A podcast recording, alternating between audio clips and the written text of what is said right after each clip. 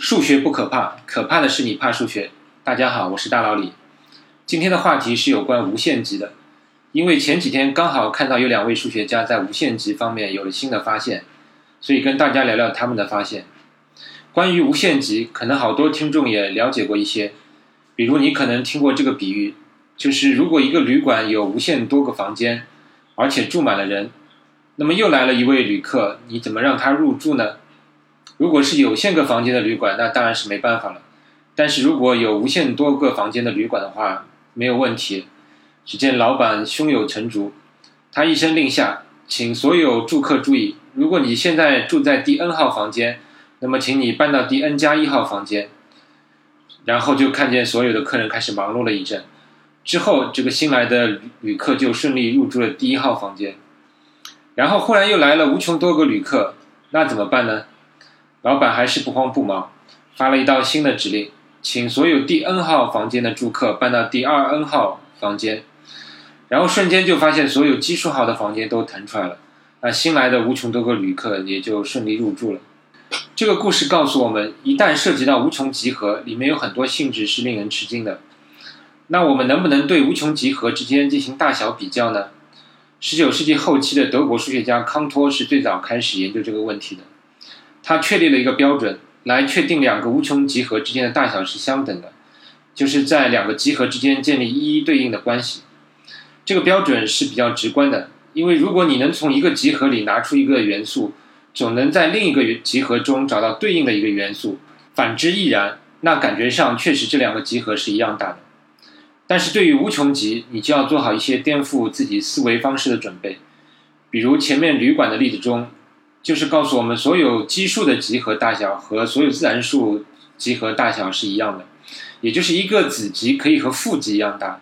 这在有限集合里是不能想象的，但是在无穷集里确实是司空见惯的。那你可能要问，是不是所有无穷集都一样大呢？如果都一样大，那无穷集就一点不好玩了。还好康托就证明了实数集不可能与自然数集建立一一对应的关系。而自然数集又是实数集的子集，所以实数集的基数要大于自然数集的基数。这里的基数是基础的基，是集合论的一个术语，用来描述集合中元素的数量。而且它也证明了自然数的基数通常记作阿列夫零，阿列夫是一个希腊字母。康托也证明了阿列夫零就是无穷集基数中最小的一个，也称为可数集，因为自然数就是可以一个个数出来的。然后实数集的基数通常记作二的阿列夫零次方。为什么这样记呢？因为一个有限集如果有 n 个元素，那么它的子集个数，包括空集和它自身的话，那么它的子集个数就是二的 n 次方。这是一道很简单的排列组合题。而康托证明了任何一个无穷集由它的所有子集构成的集合的基数，必然要大于这个无穷集本身。而实数集的基数是与自然数集的所有子集构成的集合基数相等的，所以我们就借鉴有限集的记法，把实数集的基数记作二的阿列夫零次方。好了，前面说了那么多，就是为了引出这么一个问题：有没有某个无穷集的基数是介于自然数集与实数集之间呢？你可别小看这个问题，这个问题就是所谓连续统假设，统一的统。之所以叫这个名字，就是因为实数是第一个所谓连续的集合，所以经常把实数集称为连续统。连续统假设就是问有没有一个无穷集的基数介于自然数集和实数集之间。这个问题还被希尔伯特列为二十世纪最重要的二十三个数学问题之一，足见其重要性。而这个问题的答案也实在出乎意料。先是一九四零年代。戈达尔证明了连续统假设在数学家最常用的公理系统，即所谓弗兰克尔策梅罗（简称为 ZFC） 的公理系统内是无法被证明的。这时大家可能还有一种幻想，因为戈达尔的证明其实是说，在任何数学系统里都存在不能证明的真命题。那有些人就认为连续统假设就属于那种不能被证明的真命题，那我就把它当成是真命题吧。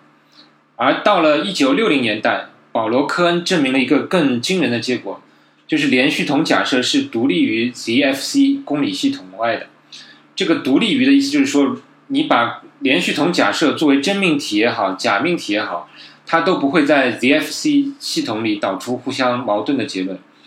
这样数学家就没办法了，你到底是把它当成真命题用呢，还是当成假命题用呢？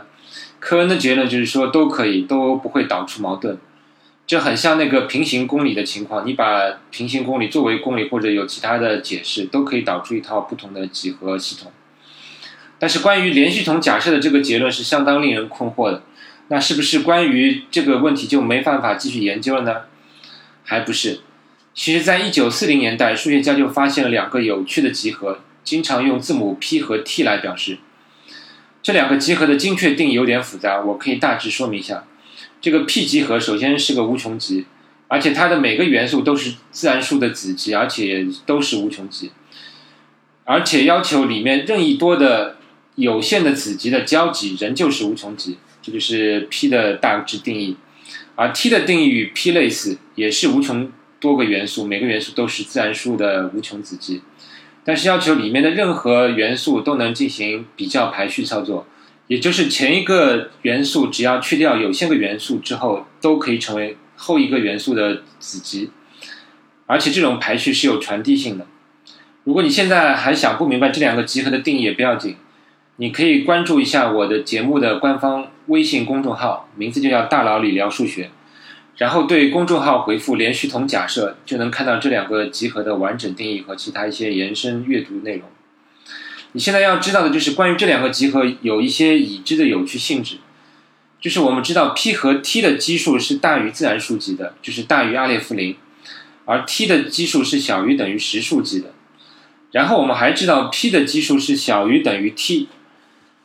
那你就能看出一个有意思的情况来了。如果我们能把 p 小于等于 t 里面这个等于去掉，也就是证明 p 小于 t 的话。那么这个 P 的基数就是介于自然数集和实数集之间的一个无穷集了，这样就等于证伪了连续统假设。但自从科恩的工作出来之后，数学家倾向于证明 P 小于 T 是一个不可证明的，且独立于 ZFC 系统之外的问题。但是去年这个问题从一条意外的道路上有了突破。这里就要说到1960年代产生的所谓模型理论。在模型理论里，所谓理论就是一组公理和规则。能够定义数学中的某个领域，而模型理论就是对不同的理论进行分类，对它们的复杂度进行分析。有人形容这种理论就好像是分析数学的源代码。编过程的知道，有一种方法叫代码复杂度分析，而模型理论也能对数学理论进行分类和复杂度分析。一九六七年，杰罗姆·凯斯勒证明了所有数学理论至少可以归类为两类复杂度，就是所谓最小复杂度和最大复杂度。这种复杂度秩序就被称为凯斯勒秩序。你可能会问，这个复杂度是什么意思呢？凯斯勒的解释就是一个数学系统中可以发生的事情的数量越多越复杂，那么就是这个复杂度越高，也就是可以产生的命题的数量越多，也你也可以认为这个数学系统就越复杂。反之，就这个数学系统就是越简单。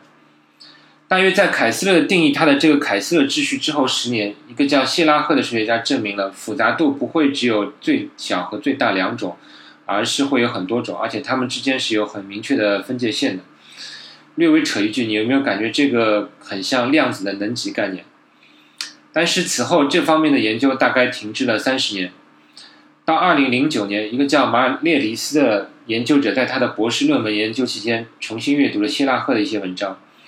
此后，他就开始与谢拉赫合作，一起研究这个领域。他们发现了两个有趣的数学系统，其中一个已知是能产生最大的复杂度，另外一个还不知道。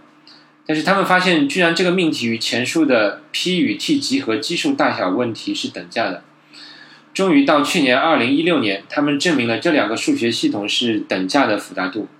也就是等于证明了 p 等于 t。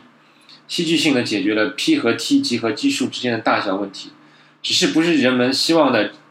证明 p 小于 t，而是 p 等于 t，且都等于实数级的基数。希拉赫和马列里斯因为这项发现刚刚获得了豪斯多夫奖，也是集合论里的最高奖项。不过，证明 p 等于 t 其实才是符合科恩的结论了，否则这个连续统假设就等于是被证伪了。我觉得这个例子非常好的诠释了数学领域里经常出现的另辟蹊径、